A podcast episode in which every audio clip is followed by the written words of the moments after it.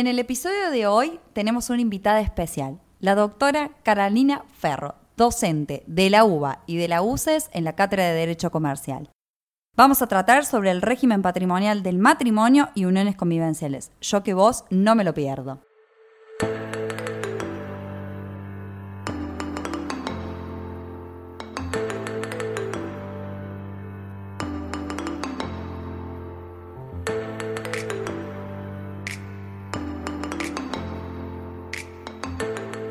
Buenos días, buenas tardes, buenas noches. Hoy un nuevo episodio de Dosis de Derecho. Pero tenemos aquí a la doctora Carolina Ferro. Hola Caro, ¿cómo estás? Hola Pau, hola Augusto, ¿cómo les va? Hola a todos, ¿cómo andan? Espero que, que ande todo muy bien.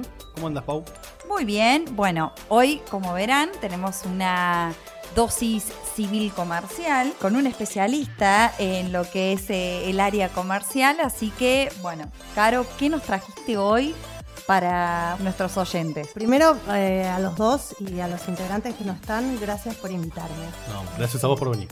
Y un poco civil, un poco comercial va a ser. hoy. Exactamente. A ver, vamos a hablar de algo que es civil, pero como yo soy comercialista, en realidad la visión que les voy a dar es desde el ámbito del derecho comercial. Ah, ahora está todo junto, porque tenemos el código civil y comercial. Antes por lo menos decíamos, no, son dos códigos distintos. Ahora sí, está todo pero, en el mismo. a ver, es todo derecho privado, no me toré.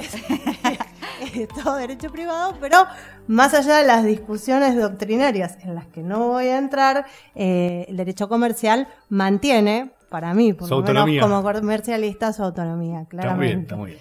Eh, pero obviamente hay muchos lugares donde, donde ambas cosas se tocan y vamos a ver una de ellas que es el régimen patrimonial del matrimonio y de las uniones convivenciales. Tema súper interesante. Tenemos tanto oyentes que están en matrimonio o que próximos a un matrimonio y lo novedoso de la que es convivientes. los convivientes que a Y partir de, del 2015. Tendría que haber un link de- del dossier de bodas, del dossier de no derecho a este, a- al de. Claro, directamente. directamente el link. Ojo, atención. Porque son cosas para tener en cuenta, no solo desde el derecho, sino desde la vida común, sin ninguna duda. Voy a hacer como una reseña, y espero mantenerme en tiempo, y si no me avisan, de eh, el régimen anterior. Porque el régimen actual es bastante parecido en algunas cosas con al régimen anterior. Perdón, te interrumpo un segundito por si existe o por si hay algún oyente que no sabe que desde el 1 de agosto de 2015 se modificó, se derogó el Código Civil de Vélez, el código anterior, y desde el 1 de agosto del 2015 entró en vigencia el Código Civil y Comercial, con lo cual cambiaron muchos aspectos, tanto en materia civil como en materia comercial, y cuando hablamos del, del anterior estamos hablando del Código de Vélez anterior. Exactamente. Exactamente, que duró 150 años, lo cual es una maravilla. Eh, a ver, antes teníamos dos artículos del Código Civil, que eran el 1276 y el 1277, y la ley 11.357, los artículos 5 y 6. El Código Civil lo que preveía, en, en rasgos generales, es que ninguno respondía por las deudas del otro, salvo que se tratara de deudas del hogar y si respondía por estas deudas del hogar iba a ser con los frutos de los bienes, tanto propios como gananciales.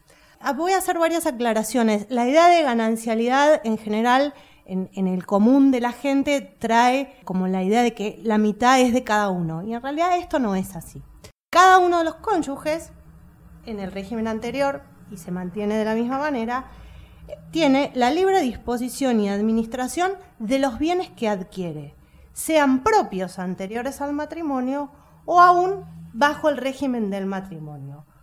¿Por qué? Porque esta división de bienes se va a producir cuando se disuelve la sociedad conyugal, es decir, cuando se divorcian y se reparten los bienes.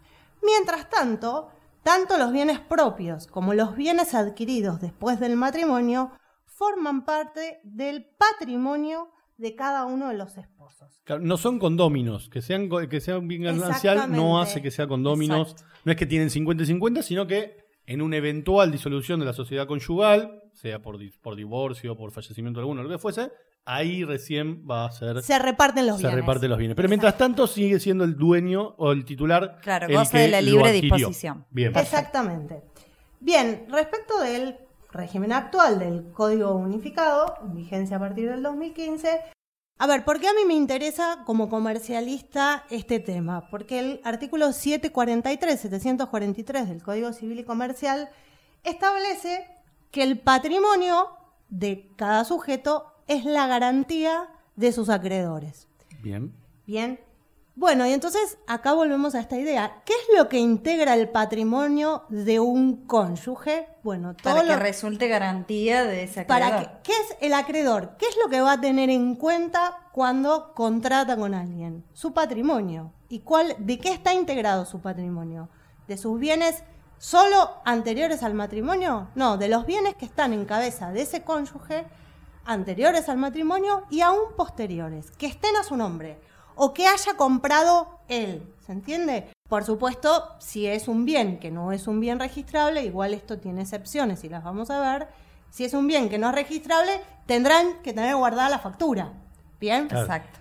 Para de quién es. Porque si no, no se sabe de quién es. Ay, yo soy un desastre. Estoy eh, casada y no guardo ningún tipo Bueno. de factura. Le mandamos un beso muy grande. Seguro él tiene todo. Sí. Claro, bueno, lo que vos compres, lo que vos compres, hacete hacer la Un factura a cuadernito. tu nombre. A nombre tuyo. Hacete hacer la factura a tu nombre Sí. y guardar la factura. Y la guardo. ¿Me entendés? Perfecto. Porque si algún día eventualmente hubiera que repartir los bienes, lo que te tenés que llevar es lo que vos Lo tengas que factura. tengo. Si no tenés factura, no te vas a llevar nada, ¿eh? Listo. Hay o que tendrás que repartir mitad y mitad. Ténganlo en cuenta. Divorciarse antes de quebrar. Hay que Exacto. divorciarse antes de quebrar. Cuando te la ves venir, decís, yo de este me divorcio. Me divorcio, reparto los bienes y además inscribo los bienes. Claro. Porque hay casos de quiebras y hay muchos fallos. Si a alguien le interesa en algún momento y consultas, los podemos pasar. Hay este, muchos fallos donde se resolvió que además de estar divorciado, tiene que estar el divorcio inscripto y la inscripción del reparto de los bienes registrables también tiene que estar hecha. Para que O sea, surta efecto, para digamos. que sea oponible, Y oponible a los exacto. acreedores. Para que no entre en la masa del fallido. ¿Por qué? Porque si no, el esposo o el fallido es titular de su patrimonio. ¿De qué patrimonio? Del que está su nombre, sea anterior al matrimonio o después. Exacto. Esto aplica al régimen anterior y aplica, vamos a ver, al régimen actual. ¿Cuáles son las novedades que tenemos? Tenemos por un lado la separación de patrimonios, que esto es una novedad. Hoy Sí. podríamos optar, si quisiéramos, por tener patrimonios separados. ¿Qué quiere decir esto? Que no va a haber ganancialidad.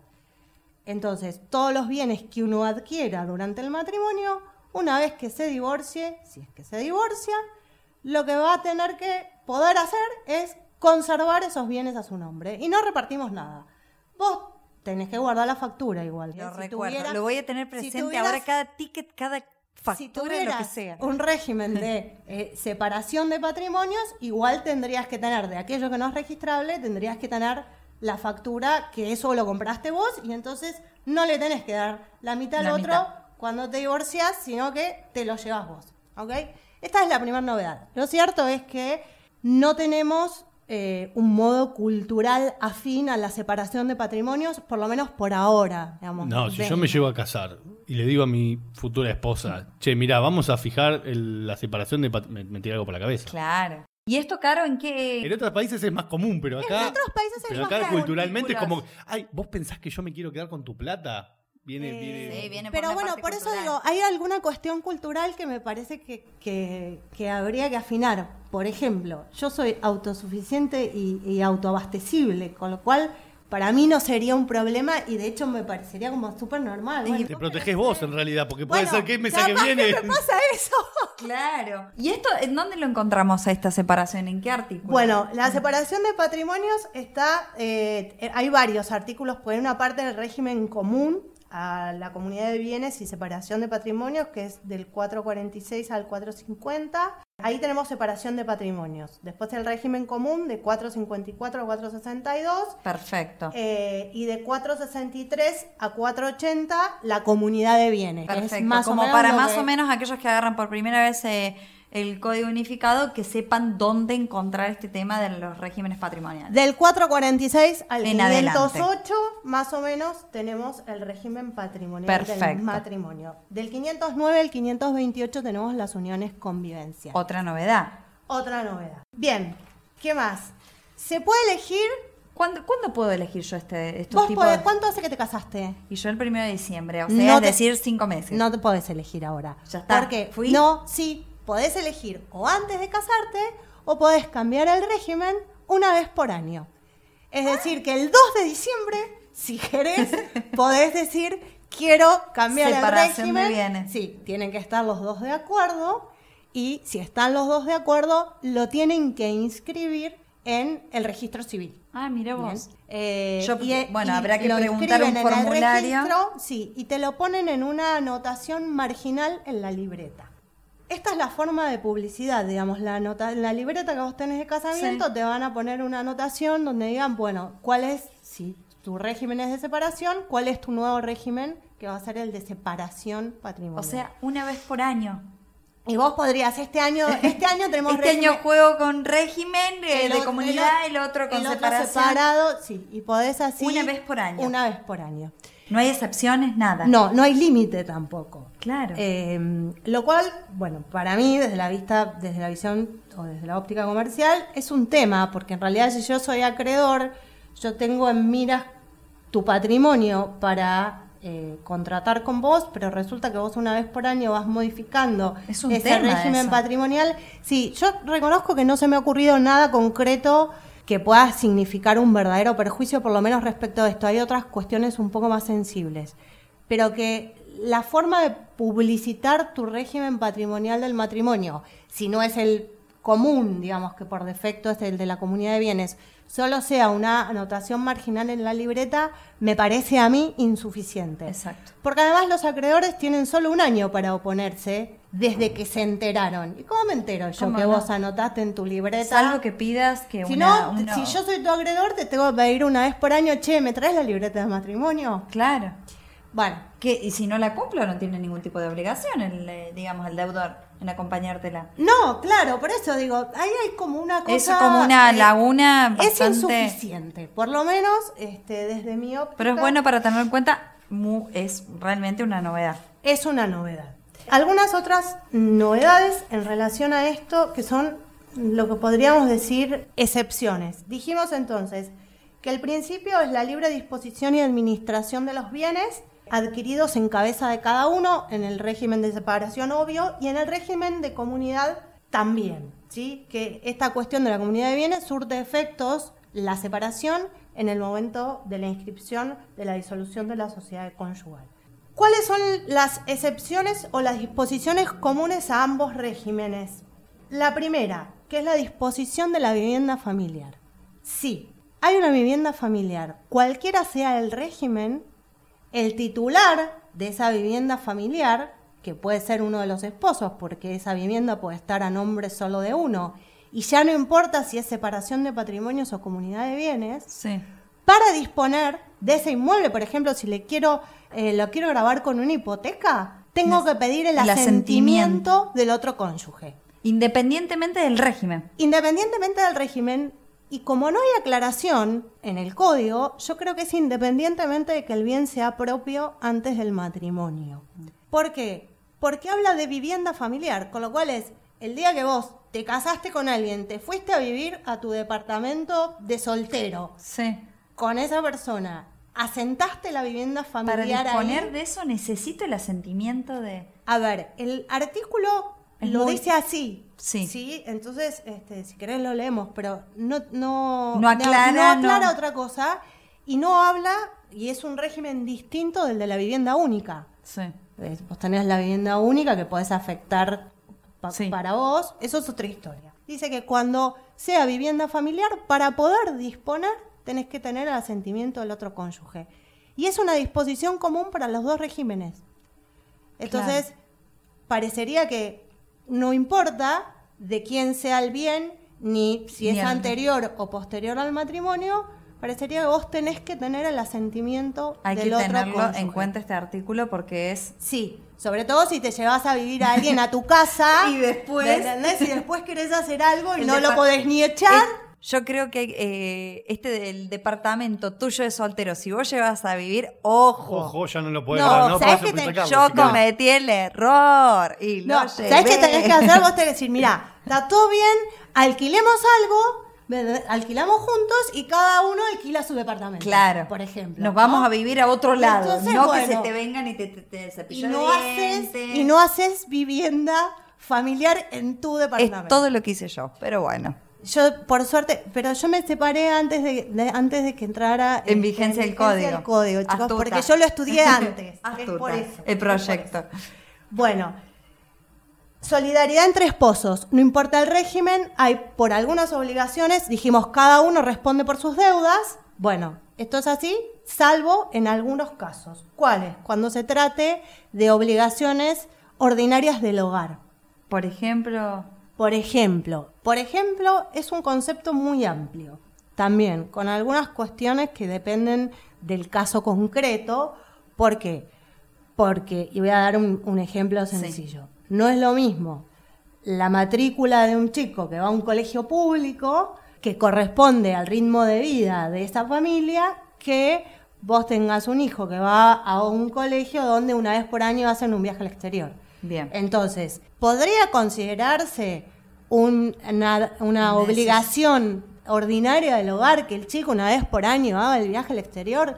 Si forma parte de esa familia, parecería que sí. claro, hay que Bien. ver las circunstancias. Hay que ver las circunstancias en cada caso. Bien. Obviamente, todos los arreglos de la casa, impuestos, expensas, Impuestos, claro. medicina de Se lo los consideran hijos, como colegio, obligaciones todo ordinarias. eso son obligaciones del hogar donde son solidarios. En realidad tiene que ver con la razonabilidad del caso concreto y obviamente que no se trate de gastos superfluos. No sé, un día me levanté, vi un cuadro y me endeudé para comprarme, eh, claro, un Bernie. Me encanta Claro. Bernie. Bueno, me compré un Bernie y llegás a tu casa con un Bernie y si no es... no hay solidaridad. Claro, de- ahí de no hay solidaridad, hablando. lo vas a. Exactamente. Y era para el hogar, pero bueno, no importa. Bien, la otra excepción, que también es común a los dos, es la inejecutabilidad de la vivienda familiar. Dijimos, para disponer de la vivienda familiar, que es donde viven, necesito El el, co- asentimiento. el asentimiento o el consentimiento. Pero, como consecuencia de eso, si no hay consentimiento, el acreedor no te puede ejecutar. Mira vos. ¿Mm? De hecho, si no hay consentimiento, el cónyuge que no sabía puede pedir la nulidad. Tiene un plazo solo de seis meses desde que se entera. Pero esta vivienda familiar no se puede ejecutar. Yo respecto a esto tengo una teoría que es que no se puede ejecutar siempre y cuando ese acreedor sea post matrimonio y post vivienda familiar, porque si yo contraté con vos antes de que te cases, no tengo, o sea, tengo en la órbita de tu patrimonio algo que no es vivienda familiar. Claro, Con lo cual soy como un acreedor anterior. claro. De todas maneras, yo estoy aplicando acá por analogía alguna norma concursal, pero Me imaginé que venía por ese no lado. lo puedo dictar. Algo concursal. Pero me parece que el acreedor no puede verse perjudicado por el cambio de estatus de ese inmueble, por ejemplo. ¿Bien? Exacto. Con esto quiero hablar un poquito y no sé cuánto tiempo puedo más hablar. Voy a decir una cosa más que tiene que ver con las uniones convivenciales. Tenemos dos tipos de uniones convivenciales. Las registradas y las no registradas. Lo que necesito, si me dejan, es leer la definición de unión convivencial. Por favor. ¿Dónde Dice- la encontramos? Esto es artículo 509, pero me parece súper interesante la definición. Las disposiciones de este título se aplican a la unión basada en relaciones afectivas de carácter singular. No hay poliamor para el Código Singular Civil. tiene que ser. Me, pa- me pareció súper, me parece súper interesante la definición en serio, ¿eh? No solo desde lo jurídico, sino eh, es, es Sí, interesante. de lo social, una Sí, actualidad desde- plena. so- desde lo social me parece muy, muy interesante. Carácter singular, pública, notoria, nada de andar escondido. Estable y permanente. Yo que tuve dos convivencias, esto es muy difícil de lograr. Me encantaría saber si el que te va a registrar te va a preguntar todo esto. Pero a lo mejor. Permanente significa que puede- no me puedo ir a dormir el fin de semana a otro lado. No, tengo idea. Una vez por semana no. No, a mí me parecería que no. No te podés No, ausentar. me parece que no. De dos personas, insistimos, Tres no. poliamor no, No. va, que conviven, y esto me parece alucinante, y comparten un proyecto de vida en común, sean del mismo o de diferente sexo. A ver, Eh, Era realmente yo- para leerlo. es me parece alucinante, me Un parece proyecto como- en común. me- no, es que me, me parece bien y me encantaría saber si alguien te pregunta todo eso cuando vos lo vas a inscribir, porque sería buenísimo. Por ahí si a mí me hubieran preguntado todo eso antes de alguna de mis convivencias frustradas, me hubiera dado cuenta que no podía tener una convivencia. No, y además el proyecto en común. Me y te preguntan, ¿y cuál es el ¿Cuál es? Pero cuál yo es pensé eso dije, la puta. ¿Cuál es el Va, va, va. Esto Dije- es en vivo. Dije, pero yo no me pregunté el proyecto en común cuando viví con fulano, nada, fui. Dije, me, me parece genial, por eso lo leí, me parece Está. genial la definición del código. Bueno, eh, un aplauso. Volviendo a lo puramente jurídico, uniones convivenciales. Hay ¿Dos regi- tipos? registradas, yo dije dos tipos, en realidad no es la clasificación del código, es una clasificación que hice yo. Registradas y no registradas. Las registradas se registran en el eh, registro civil, el registro de las personas local, y las no registradas pueden acreditarse por cualquier medio de prueba. Es decir, si es notorio, si es permanente. Sí, con un contrato Con de alquiler, con- con, Exactamente, bien, con con servicios a nombre de- testigos, del mismo domicilio Con con lo cual, personas. en realidad, no es necesaria la registración para acreditar la convivencia. Lo que sí pueden tener estas uniones convivenciales son pactos convivenciales. Seguimos con la cuestión patrimonial Sí. a full.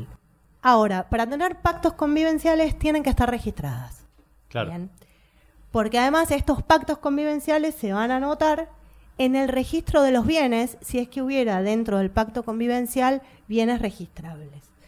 ¿Sobre qué pueden tratar estos pactos convivenciales? Bueno, sobre cómo se van a afrontar las obligaciones del hogar, más allá de algo que voy a decir después. eh, ¿Quién se va a quedar con el asiento del hogar convivencial en caso de ruptura?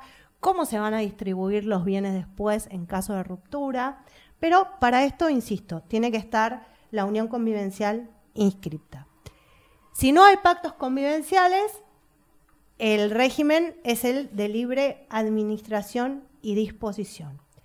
Y tal vez lo más sorprendente de todo es que rigen para las uniones convivenciales las mismas excepciones que para el régimen de Las que matrimonio. anteriormente. Sí, la solidaridad en las obligaciones del hogar eh, y la disposición o en neces- la necesidad de asentimiento en el caso de disposición de la vivienda convivencial del otro cuando la convivencia está inscripta y la inejecutabilidad de la vivienda convivencial también, también cuando la convivencia está inscripta. Así que esto último tal vez es lo más interesante de todo.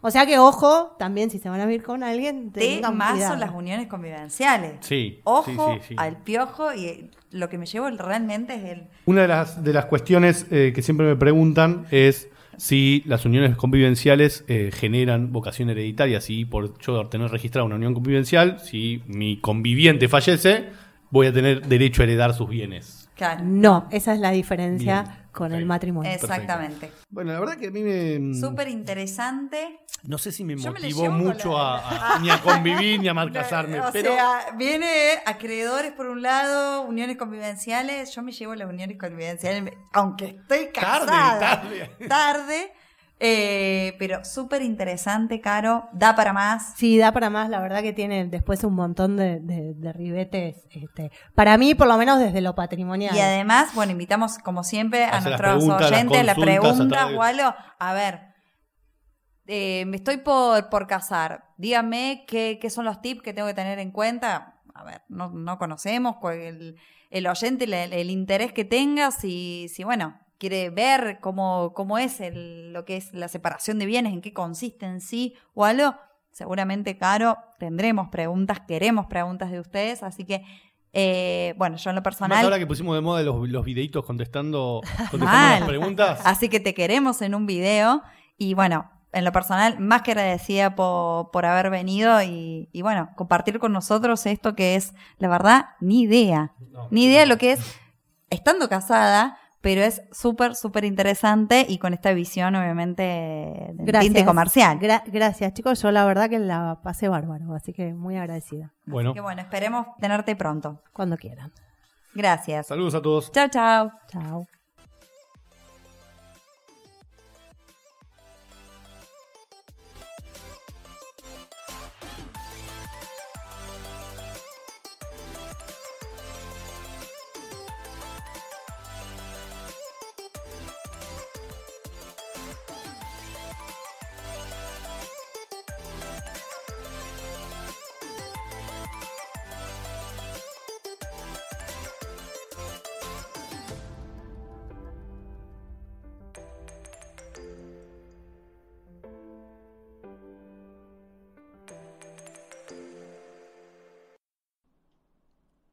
Si te gustó este episodio, no te olvides que hay muchos más en la plataforma de audio que elijas. Estamos en Spotify, en Apple Podcasts, en YouTube, en todos lados. Así que no te olvides de ir y buscar lo que necesites. También recordá que nos puedes encontrar en redes sociales, la que uses como dosis de derecho, y ahí no te vas a perder nada. Por último, no te olvides, porque es muy importante, no frenar estas ganas de compartir estos episodios con tus amigos y colegas y rankearnos en la aplicación que uses.